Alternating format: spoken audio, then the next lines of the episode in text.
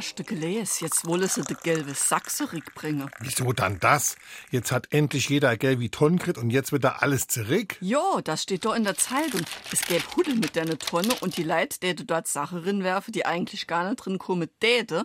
Und deshalb wollen sie den gelben Sack zurück. Ah, verstehe, weil man dort direkt sieht, was dort drin ist. Ja, so han ich das verstanden. Ach so, ein Fuppels.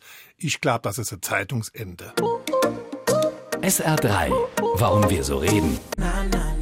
Wie man schwätze. Von einer Zeitungsente ist immer dann die Rede, wenn bewusst oder unbewusst eine Falschmeldung in einer Zeitung abgedruckt wird.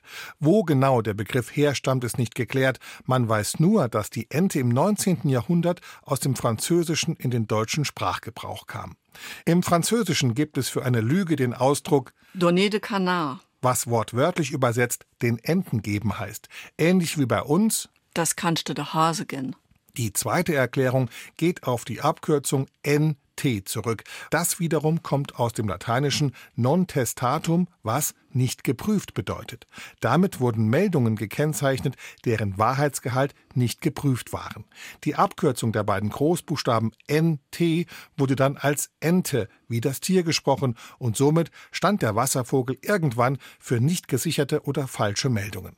Welche Erklärung die richtige ist, lässt sich nicht mehr eindeutig klären. Dass Enten in Bezug auf ihr Brutverhalten als unzuverlässig gelten, das soll allerdings stimmen.